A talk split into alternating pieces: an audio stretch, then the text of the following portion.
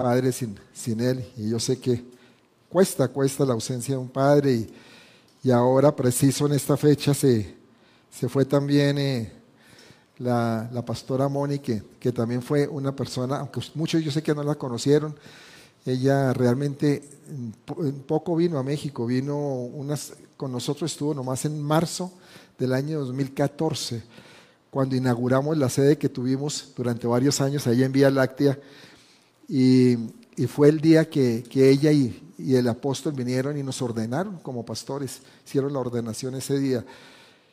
Y, y fue una vida de verdad especial, de una, una, una mujer que sembró, sin estar acá, sembró mucho en este ministerio, con sus consejos, con sus ayudas. Cuando tuvimos las, las conexiones a través de, de Zoom, en las charlas de ellas fueron, cosas, fueron palabras muy hermosas siempre.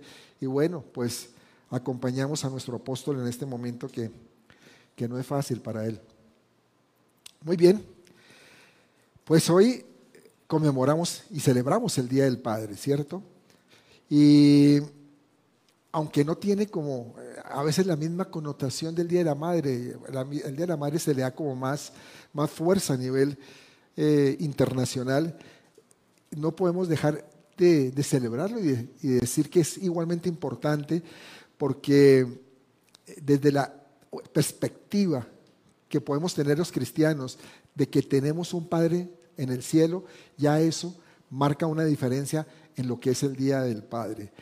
Y ese diseño que ha puesto en cada uno de los varones, porque tú sabes, varón, que Dios te hizo con ese diseño de Padre, te puso en ti la paternidad de Él, que otra cosa es que a veces no lo, no lo desarrollemos, pero Dios puso eso en cada uno de nosotros, puso esa semilla y a su vez nos dio también semillas para que pusiéramos en otros, para que pudiéramos engendrar y dar buenas cosechas, aunque a veces también sean malas cosechas.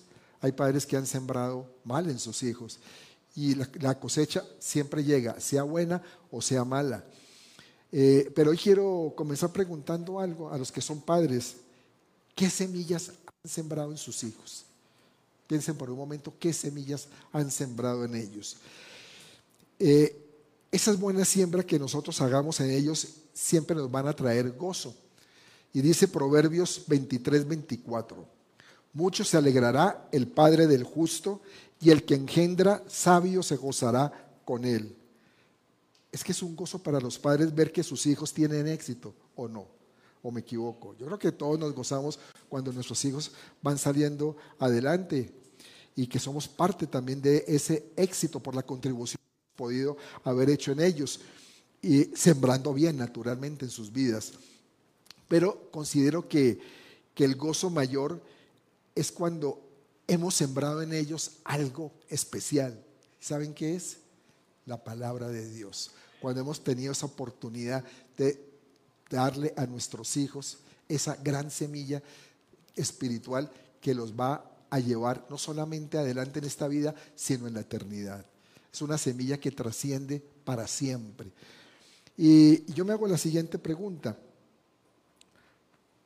Bueno, pero ¿por qué se debe celebrar el Día del Padre? ¿Mm? Los que deberíamos de celebrar somos los padres, celebrar de que Dios nos hizo padres, nos permitió tener hijos, que nos ha dado esa bendición de engendrar un hijo y sobre todo de poder sembrar en sus vidas. Yo recuerdo cuando junto con mi esposa decidimos tener un hijo, porque nosotros cuando nos casamos tomamos la decisión de esperar. Nosotros dijimos, vamos a esperar un tiempito, unos dos años, tres años, dijimos, para uno en ese momento piensa también un poquito egoístamente, porque decíamos, para poder disfrutar como pareja y salir de vacaciones sin tener que estar amarrados a, hijos, ¿no?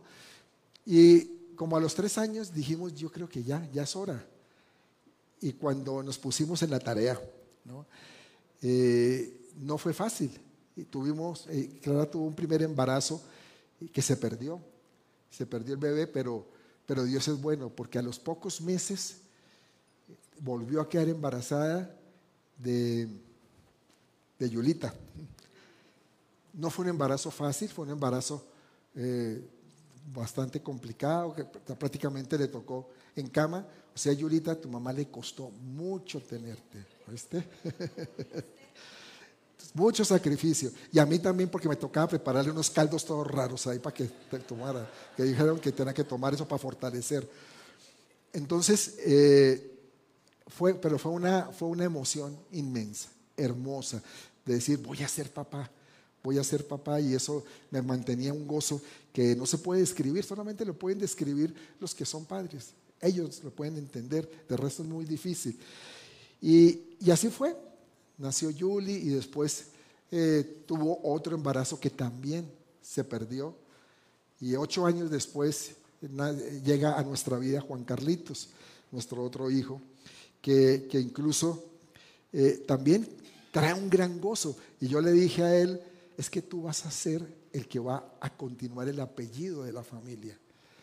Y realmente era el único, porque por el lado de, de papá y mamá mío, pues fueron dos hijos, mi hermana y yo, pues por el lado de mi hermana no iba a continuar el apellido, sino solamente por el mío, y el mío le iba a continuar pues Juan Carlos, nadie más.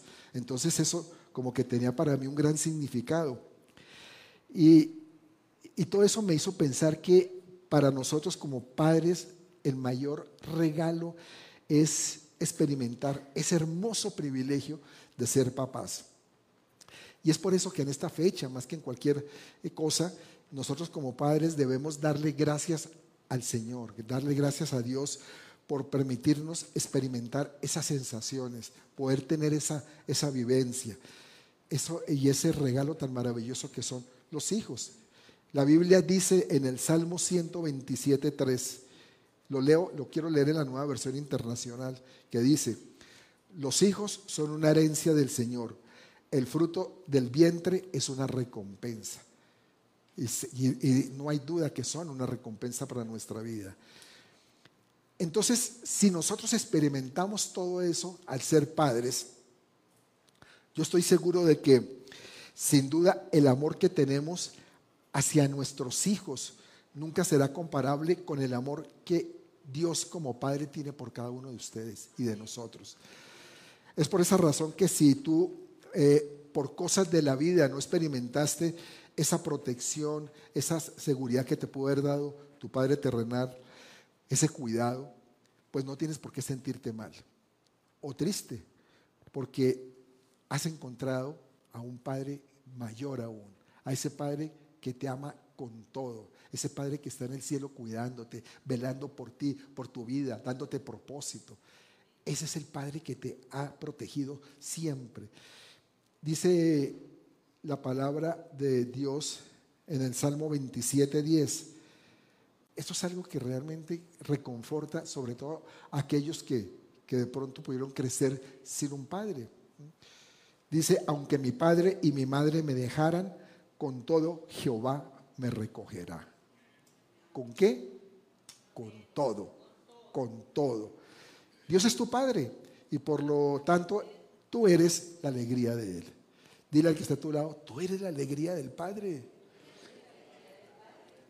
Si mis hijos, si mis hijos Julie y Juan Carlos son una alegría tremenda para mí, imagínense para, para nuestro Dios lo que son ustedes como hijos, esa alegría. Y más sobre todo cuando hacemos su voluntad, cuando lo complacemos, Él siente gozo.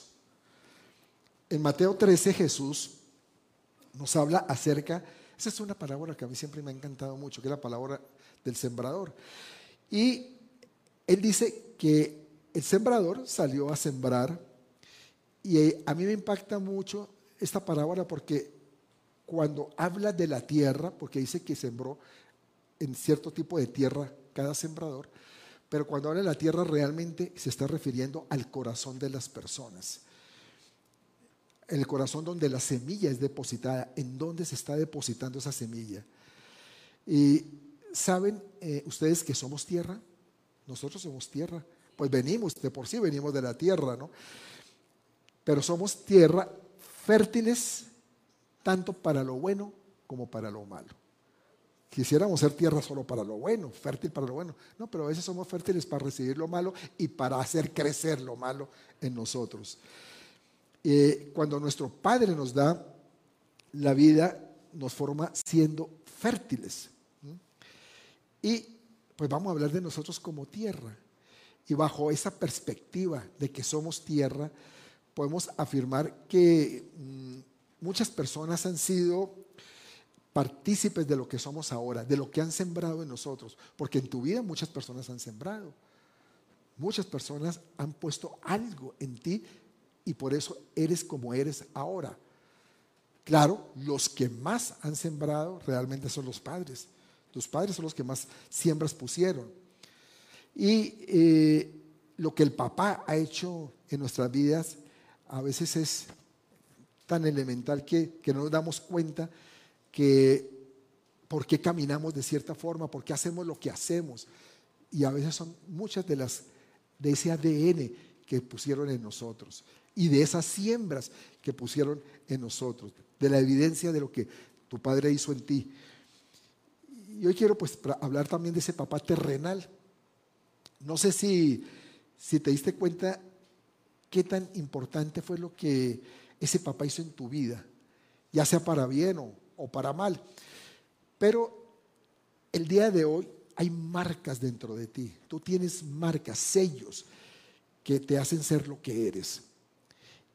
Y en este día del Padre, mi misión pues es sensibilizarte de eso, ministrar tu corazón, porque todos somos hijos, ¿no? Ministrar ese corazón y explicarte lo que hay dentro. Cosas que quizás tu papá nunca quiso poner, pero las puso. Cosas que de pronto no son las mejores y ahí están en ti. Pero también hay cosas buenas. También hay cosas buenas que se sembraron. Y es, es lo que dije tu vida. No sé si se me está cortando un poquito la, batería. ¿Ya? ¿Está bien? Ok, muy bien. Eh, a través de la historia, muchos hombres han trascendido y han hecho cosas inmensas, pero eso no los ha hecho mejores papás, fíjese. Uno piensa que fueron grandes hombres, entonces se, se pone uno como a, reflexionar un poco y diría, pero también, claro, tuvieron que ser unos grandes padres y resulta que no, no están así. Tuvieron muchas fallas. Y es el caso de un hombre cuya fama y popularidad se extendió por todos los confines de la tierra. La gente lo admiraba por su valor. Y a pesar de, algunos hechos terribles que él cometió en su vida, la gente lo seguía admirando, lo seguía valorando, destacaba su grandeza. ¿Saben de quién estoy hablando? Del rey David. Se trata del rey David, exactamente. Aquel que triunfó en la vida como nadie, pero fracasó como padre. ¿Está bien? David fracasó como padre.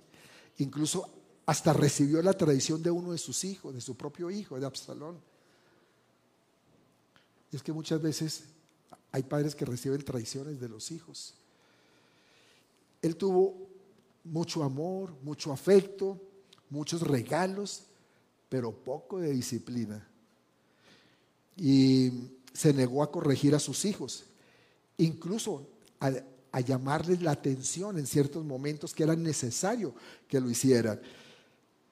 Hablarles de lo que estaban haciendo mal, no lo hacía. Dice Primera de Reyes 1.6, se refiere aquí a Adonías. Adonías fue el cuarto hijo de David, pero dice y su padre nunca lo entristeció. Es decir, cuando habla de entristecer es que nunca como que al corregirlo lo puso porque uno, un hijo cuando es regañado pues se entristece, pero es necesario. Aquí dice que nunca lo entristeció en todos sus días con decirle, ¿por qué haces así? Nunca le dijo eso. ¿Por qué estás actuando de esta manera, hijo? Estás equivocado, te estás desviando. Nunca lo hizo.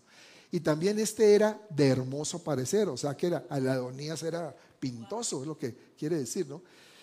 Y, había y lo había engendrado después de Absalón, del que lo traicionó.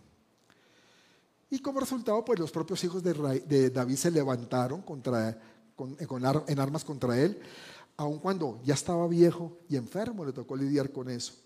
Y causaron pues mucho dolor a su padre y a la nación.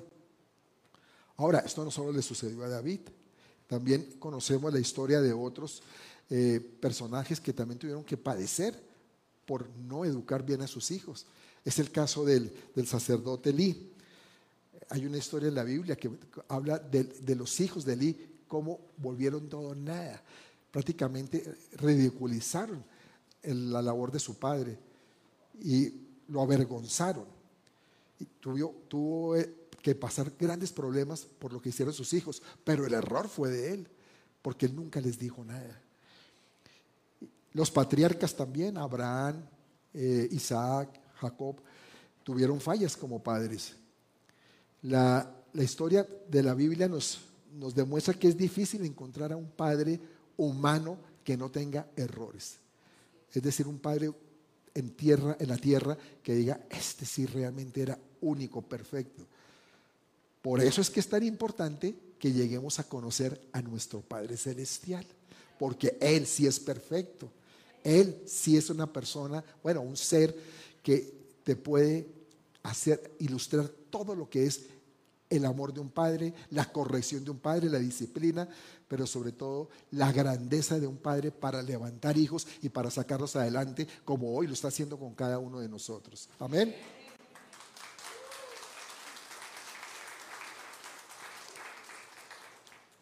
Puede ser que, que nuestro Padre humano haya dejado heridas en nuestro corazón debido a, las fallas de su carácter. Y él también ha sido afectado por el pecado humano, también tenemos que entender eso. De pronto es un día especial en donde podamos reflexionar en eso, ¿no? Decir, sí, mi padre tuvo fallas, mi padre se equivocó, pero era humano, era un ser humano como todos nosotros. Y que todos pasamos por, por pruebas, por situaciones, nadie está excepto de equivocarse, de regarla como se dice, y sobre todo de regarla como padre. Pero en Dios podemos encontrar ese Padre perfecto que llena completamente todas nuestras necesidades eh, que hay en nuestro corazón. Ahí es donde está la diferencia. Por eso es que tenemos que ver hacia arriba. Yo personalmente pude conocer esa paternidad de Dios varios años después de haber recibido a Jesús en mi corazón. Y me, demoré, me demoré un tiempo porque como la relación con mi papá no fue tampoco la mejor. Un padre que, que yo amé mucho en todo caso, yo sé que él también me amó mucho, pero nuestra relación siempre era distante, era un poco distante, porque como yo ya se los he comentado, él tuvo problemas de alcohol. Mi papá bebía mucho y entonces eso hizo que marcara una distancia conmigo y, con mi hermana. Y, pero sí me acuerdo que en sus momentos sobrios, cuando él estaba bien, era una persona muy cariñosa y siempre quiso que tanto mi hermana como yo tuviéramos la mejor educación. Él se esmeró mucho, yo se los he comentado, que él, que él estudió tres carreras, tuvo muy buena educación y entonces él deseaba que sus hijos tuviéramos eso también. Entonces eso significa que hubo buenas siembras en mí, que él depositó, pero también malas al, creer que, o al hacer de pronto que yo fuera una persona un poco retraída, porque esa, esa mala relación de pronto que podemos tener en, en, ciertos momentos de la vida hizo que uno como que se retraiga y como que prefiere evitar ciertas circunstancias o ciertas situaciones y se aleje. Y eso no es bueno. Entonces hay siembras buenas y siembras malas. Y yo pues he aprendido a conocer a Dios de muchas formas y una de ellas, por ejemplo, es poder entender que Él es rey de reyes y señor de señores. Y como rey y como señor, pues puede afectar mi vida en todo, porque es autoridad suprema, ¿no? Pero lo que hace como padre en tu vida y en la mía es lo más poderoso que Él puede hacer. Por encima de todo, yo he entendido esto, que lo mejor que podemos tener de Dios es la paternidad, es recibirla. Algo que no lo pueden entender diferentes religiones, porque nunca pueden concebir a Dios como Padre. Lo ven como Dios distante, Dios lejano, un Dios poderoso, pero casi que es un atrevimiento o una osadía decirle Padre. Y sin embargo nosotros los cristianos, por gracia del Señor Jesús, nos permitió decirle, papito, tú eres mi padre. Tenemos un padre, un padre que nos ama.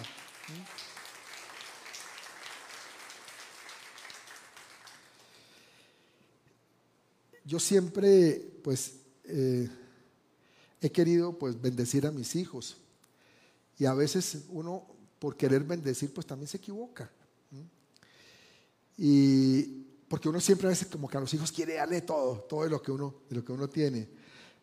Pero también sé que, que a uno le termina faltando muchas cosas. Y a veces he fallado en corregirles en corregirles y poner ciertos límites necesarios en su formación. De que Yuli baja la cabeza y dice, papá, no diga eso, no hable esas cosas. Pero no es cierto, es cierto, yo sé, yo soy consciente de eso y mi esposa me lo ha dicho. Es que te ha faltado, te faltó poner límites en esto. Y a veces uno lo hace porque uno se entrega por amor, ¿no? Dice, no, pero es que también pobrecitos, ¿no? Y yo creo que como hijos hemos vivido ese tipo de situaciones. Y por eso es que yo hablo de buenas y de malas semillas que recibimos a través de nuestra formación al lado de nuestros padres. Y a veces eh, expresiones de amor sin límites no es necesariamente una buena semilla, es una mala semilla. Lo vimos en David, que David se equivocó. Demasiado amor y sin corrección. Buenas semillas es tener un equilibrio en todo esto. Eh, Gary Smalley, que es un autor de, un libro de matrimonios, creo que algunos de ustedes lo conocen, cuenta la historia de, ahí en su libro de, un, de uno que fue un gran beisbolista, Kate Hernández, se llamaba él. Fue un jugador de béisbol muy exitoso y él recibió muchos premios a través de su carrera como, como beisbolista profesional. Y sin embargo, eh, en una entrevista que le hicieron a Kate, eh, él, habló de algo. Él dijo que consiguió todo, una cantidad de triunfos, menos algo. Le faltó la aprobación de su papá, decía él. Él dijo que él le comentó a su papá, le dijo, a ver, yo tengo un promedio de bate de 300, que es de lo mejor, es lo máximo. ¿Qué más quieres que yo haga? ¿No? ¿Y sabe lo que le dijo el papá? Mira, hijo, algún día vas a mirar para atrás y vas a decir, pude haber hecho más. Es decir, un padre que siempre le queda faltando. Y yo quiero, papá, que hoy tú revises eso. ¿Cómo estás viendo a tu hijo? ¿Siempre te está faltando lo que él hace? Tu hijo se esmera en muchas cosas y tú realmente estás reconociendo lo que él está haciendo. ¿O estás pensando, pudo haber hecho más? El éxito no fue suficiente para, para el padre de, de Hernández. Y así hay muchos padres que no están satisfechos con lo que han hecho sus hijos. Es más, se van hasta otro extremo y le dicen, ¿sabes qué? Tú eres una vergüenza para la familia. Yo esperaba mucho más de ti. ¿Qué te pasó? Tremendo. Y entonces, ¿qué, ¿qué podemos esperar de ellos cuando ellos sean padres? Sé lo que se ha sembrado en ellos. Desaprobación. ¿Cómo le van a empezar ellos a exigir a sus hijos? Me imagino, ¿cómo será? Pero Dios no es así. Gracias al Señor que lo tenemos Él como nuestro Padre. Porque Él es compasivo, conoce nuestras debilidades y nos extiende la mano para levantarnos cada vez que estamos como que nos sentimos derrotados, caídos. Y la prueba de ese gran amor está en habernos enviado a su Hijo Jesús. Lo envió para ofrecerte, para ofrecerlo en sacrificio a ti, para que tú no tuvieras que sufrir unas consecuencias del pecado. Y con eso nos dio una segunda oportunidad también. Entonces, mis amados, hoy somos producto de lo que han sembrado en nuestra vida y de lo que han puesto dentro de nosotros. Y ahí eh, diría yo que un relajo de cosas que se empiezan a romper cuando llegamos o cuando Jesús llega a nuestra vida. Porque tenemos una cantidad de, descomposiciones, buenas siembras, malas siembras, eh, y eso ha creado una cantidad de pensamientos, eh, a veces pensamientos bien locos. Y entonces llega de pronto Jesús a nuestra vida, lo recibimos y recibimos a su Espíritu Santo. Y entonces todas las cadenas que hemos recibido de nuestra familia, porque a través de la familia recibimos muchas cosas. Llega Jesús y empieza a romper, empieza a romper, empiezan esas cadenas a, a soltarse, ¿no? Y empieza a haber unos cambios fundamentales en nuestra vida. Y somos personas que venimos eh, muy afligidas, pero al tener el Espíritu del Hijo, ya nos cambia todo, nos hace gemir y nos hace sentirnos hijos amados. Y yo lo que quiero que tú hoy salgas convencido de eso, que tú eres un hijo amado, que tú no eres ningún hijo rechazado, que tú no eres ningún hijo desaprobado, que Dios no te está diciendo, te hace falta más. Porque Dios no nos dice eso. Dios quiere que seamos mejores, sí, que seamos mejores, pero de su mano, caminando con Él. Porque a ti no te falta más, en Dios no te falta más. Tienes todo con ese Padre, lo tienes todo. Y todos tuvimos diferentes tipos de papás. Por ejemplo, el, papá callado, ¿no? El papá que, que trata de hablarle y hace cualquier cosa para que le pongas atención y nada. A mí me pasaba eso con mi papá a veces. Nos sentábamos de pronto a comer los dos solos y casi no pasaba, no, no, no, no había palabra entre nosotros. No había como una comunicación. Eh, tuve oportunidades de tener conversaciones con mi papá muy profundas, muy bonitas, en un momento determinado. Pero eso eran esporádicas. Pero lo corriente, lo normal era que nos sentáramos a comer y no habláramos nada. O de pronto una pregunta de ahora que estamos en lo de matrimonios que lo vemos ayer, de nivel 1. ¿Y cómo, cómo ha estado todo? ¿Bien? Bien. Ah, bueno, ya, pare de contar, ¿no? Otros tuvieron papás bulliciosos, juguetones, que de pronto se tiraban contigo en la cama, jugaban, era muy afectivo. Mire que mi papá también lo hizo con nosotros pequeños. Él era muy juguetón cuando éramos pequeños. Pero la vida va cambiando tantas cosas. Quizás tuviste un papá poco afectuoso, cero besos o abrazos. O el papá que siempre vivía trabajando, muchas cosas. Yo no sé si tuviste el papá ideal, la verdad, pero generalmente el papá ideal era el de un ser cercano, un ser que estaba dispuesto a caminar de la mano con su hijo. Para mí es el papá ideal. Y vi un, ejemplo, una historia muy, muy increíble de un hombre eh, que brilló en los Juegos Olímpicos de Barcelona en el año 1992. Y es curioso porque si ustedes van a buscar, no van a encontrar el nombre de esa persona como tal, el nombre de Jim Redmond. Jim Redmond fue el papá de un atleta británico de 400 metros eh, de pista que era considerado uno de los favoritos para ganar la medalla de oro él, se llamaba, este atleta se llamaba Derek. Van a encontrar a Derek Redmond, pero no de pronto tanto a Jim, que era el papá. Y eh, él no batió ningún récord. No lo, Derek no batió ningún récord. Eh, de hecho, incluso puede ser el atleta que en una competencia de estas haya hecho el peor tiempo, después de haber sido uno de los favoritos. Pero es que hay una historia inolvidable detrás de esto. Yo quiero que la veamos. Vamos a verla. Pongámosla, Jonathan.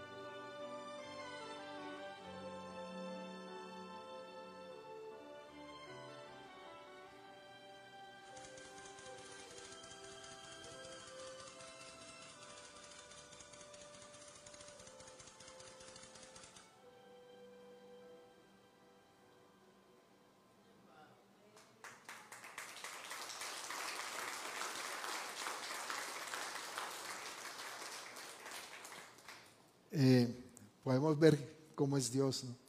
Ahí está reflejado en este padre de Derek Redmond, cómo se fue a buscar ayudarlo para que llegara a la meta. Cuando él dijo, yo quiero llegar, el papá le dijo, tú no tienes nada que demostrar, Dios también es así contigo, tú no tienes nada que demostrar, pero si quieres llegar, vamos los dos. Y hoy nuestra sociedad está repleta de gente que, que tuvo un papá que no supo dar lo que necesitaba para que su hijo creciera, para que su hijo llegara a la meta. Y no sé si Dios te dio un papá bueno o no, pero lo cierto es que sí hemos recibido el espíritu, ese espíritu del Hijo, un espíritu especial que tenemos los que recibimos a Jesús. Y es el espíritu que nos habla Romanos 8:15, que dice, pues no habéis recibido el espíritu de esclavitud para estar otra vez en temor, sino que habéis recibido el espíritu de adopción por el cual clamamos, Abba Padre, Abba Papito, Papito mío. Y el diablo ha querido destruir todo esto. A muchas personas las ha querido acabar quitándole la paternidad, que es fundamental, porque una buena paternidad es necesaria para afianzar, para que tú te afiances y, para que crezcas incluso en el ministerio para el cual Dios te llamó. Pero por eso es que Dios quiere llenar ese vacío, ese vacío que, tienes porque te lo han quitado, ¿sí? la vida, el diablo, a través de las circunstancias que tú has tenido que vivir. Y tú tienes que pararte firme, y tienes que pararte firme y decirle a Satanás que no va a poder acabar con tu identidad. Tú te paras y dices, Satanás, no vas a acabar con mi identidad, la identidad que ella me dio mi Padre que está en el cielo. Y que las cosas malas que pudieran haber sembrado en ti tus padres, hoy se destruyen en el nombre de Jesús. Porque hay un renacer en tu vida, en la paternidad de Dios en ti. Te levantas como hijo de Dios a cumplir ese propósito para el cual te llamó, para que llegues a esa meta. No importa cuánto tiempo, no importa si llegaste de último, pero llegaste. Con Dios vas a llegar.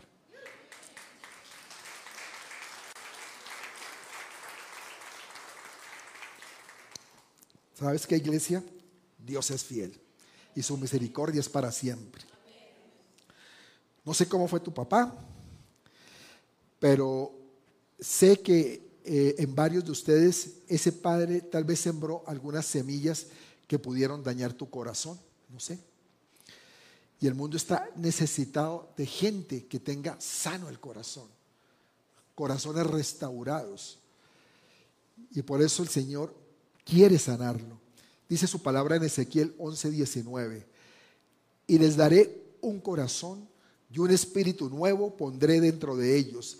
Y quitaré el corazón de piedra de en medio de su carne y les daré un corazón de carne Mira, Dios quiere que tengamos un corazón sensible, que, que no dé lugar al dolor que pueden causar esas situaciones adversas en tu vida.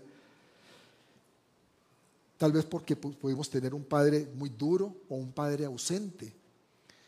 Pero Él quiere poner en nosotros un corazón nuevo, un corazón de carne, un corazón diferente, un corazón que sea moldeable por el Padre Celestial, tierno, sumiso, que sea obediente a su voz.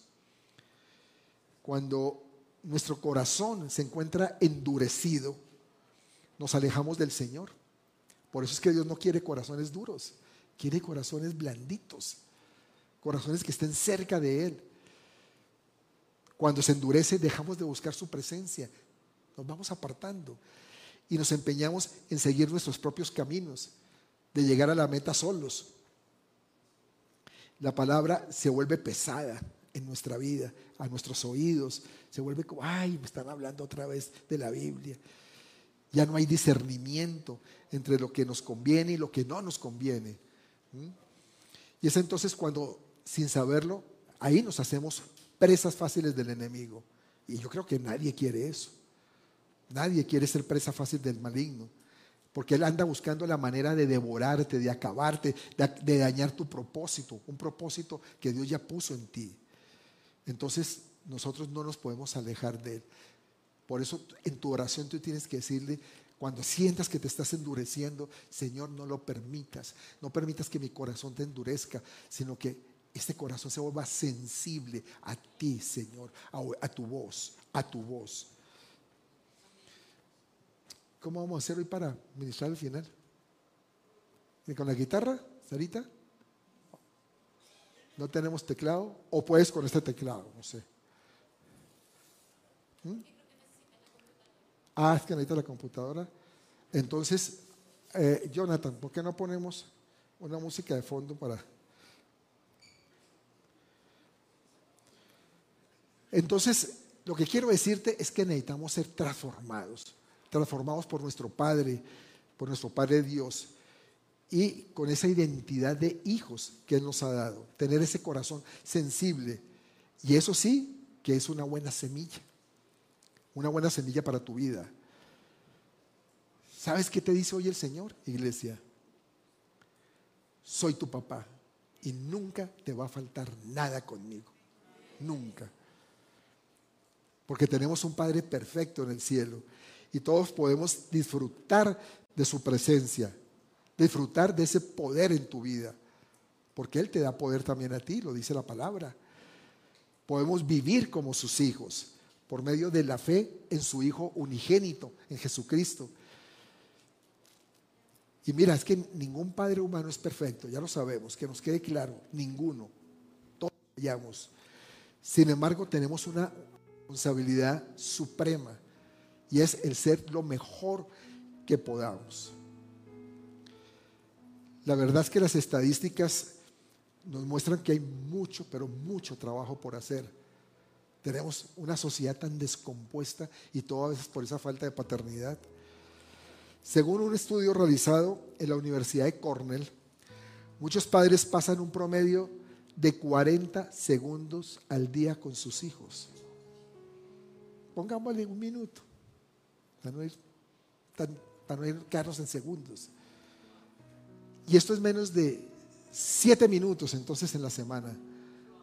En cambio, los niños miran un promedio de 54 horas de televisión o de, o de internet, porque hoy en día también están muy metidos con el internet, de 54 horas por semana. Entonces, ¿cuál va a tener más impacto en sus vidas? ¿Los 7 minutos con el papá o los 54 horas con las pantallas? Eso es de pensar. Eso es de entender que algo está mal. Por eso, Padre, aprovecha la oportunidad que tienes de dejar huellas sobre la vida de tus hijos antes de que sea muy tarde. Dios desea que sembremos hoy en nuestros hijos semillas de fe. Y nos está llamando a todos los padres a contar a los hijos sus proezas, lo que Él ha hecho en ti en el Salmo 44.1 dice la palabra, oh Dios, nuestros oídos han oído y nuestros padres nos han contado las proezas que, que realizaste en sus días en aquellos tiempos pasados. El salmista conocía la obra grandiosa de Dios porque su padre se, la, se las había contado. Y yo te pregunto, padres que, que estás aquí, ¿le cuentes a tus hijos las proezas de Dios, lo que ha hecho en tu vida?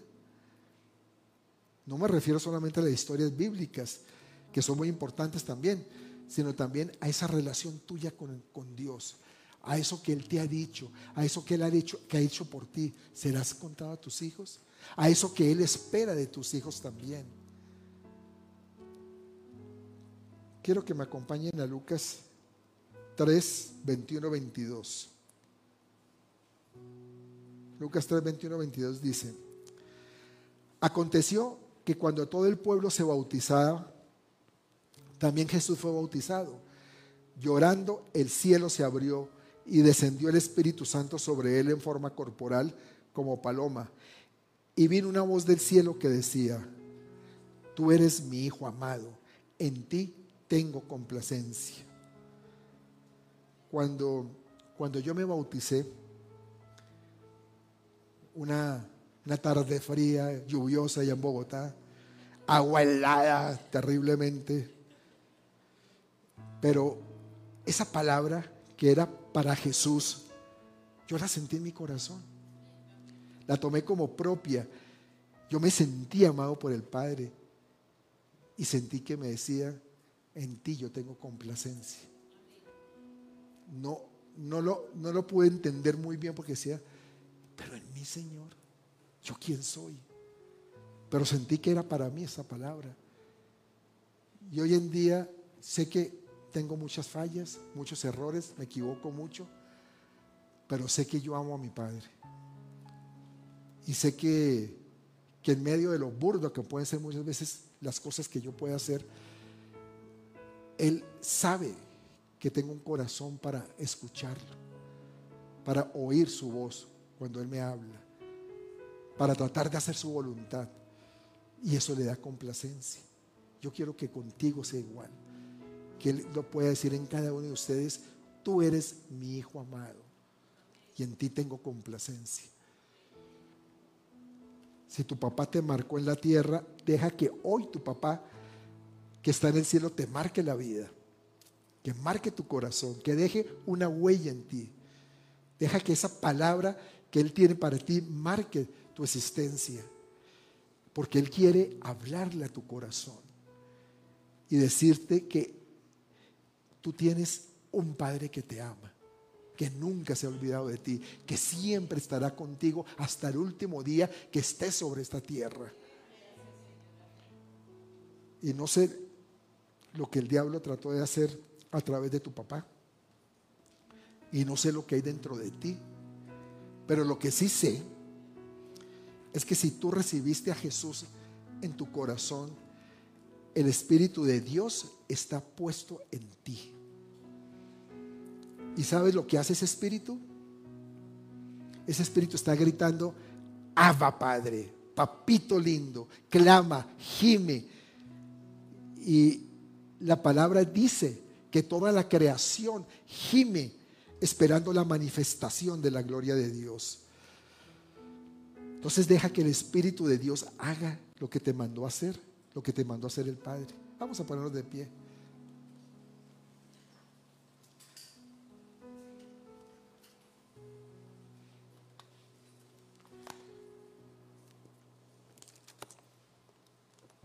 Por eso, Padre, que estás aquí, hoy te quiero decir que le muestres a tus hijos la cara de nuestro Padre Celestial. Y ojalá que algún día ellos puedan decir, wow, pude ver a Dios, pude ver a Dios en mi papá. Cuando Él me hablaba, cuando Él me consentía, cuando Él me daba una palabra que me afianzaba, que me levantaba, pude ver a Dios. Porque Él me mostró cómo es el Señor. ¿Y todo por qué? Por las buenas semillas que sembraron en ti. Que esta sea nuestra meta hoy y siempre, de dejar buenas semillas en nuestras descendencias. Los que no son padres, los jóvenes, que entiendan esto. Que Dios quiere que el día que tú, tú formes un hogar, que tengas tus hijos, también deposites semillas buenas en ellos. Claro, con corrección, con disciplina, pero semillas buenas. Por eso es que el hecho de tener a Cristo en nuestras vidas es algo incomparable. Es la gran o el gran regalo que tenemos unos pocos en la tierra de tener ese Padre, ese Padre en el cielo. Muchos tienen a Dios, sí, pueden tener a Dios, pero no a Dios Padre. No lo siente porque para tener el Padre también tenemos que recibirlo como hijos. Tenemos que aceptarlo. Tenemos que aceptar esa adopción porque somos adoptados. El Hijo directo del Señor, del, Padre, es Jesús, su Hijo unigénito, dice la Biblia. Todos los demás somos adoptados. Y para poder recibir esa adopción y clamar a Padre, tenemos que nosotros hacerlo también. Decir, yo acepto eso. No solamente que mi padre me lo quiere dar, sino que yo lo quiero tomar. Pero el primer paso es recibir a Cristo, tener a Jesús en el corazón. No sé si aquí todos ya lo tenemos. Hay una persona nueva, Sebastián Zavala. ¿Dónde está Sebastián? Hola Sebastián, joven, qué bueno. Te hago esta invitación, Sebastián. Recibe a Cristo, recibe a tu Padre y vas a ver cómo tu vida va a cambiar. ¿Asumes el reto? Entonces solamente tienes que repetir una oración. Cierra tus ojitos y vas a repetir desde ahí lo que yo te voy a decir.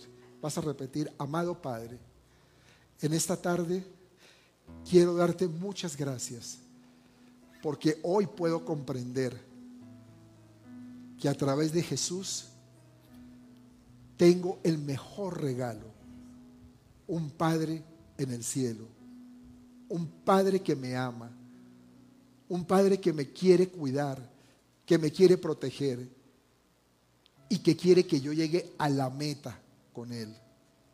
Por eso hoy yo recibo al Señor Jesús en mi corazón como mi único Señor y Salvador y deseo caminar de la mano de Él hasta el día en que yo vaya a tu presencia. Gracias Señor por perdonar mis pecados y por cambiar mi destino. En el nombre de Jesús. Amén.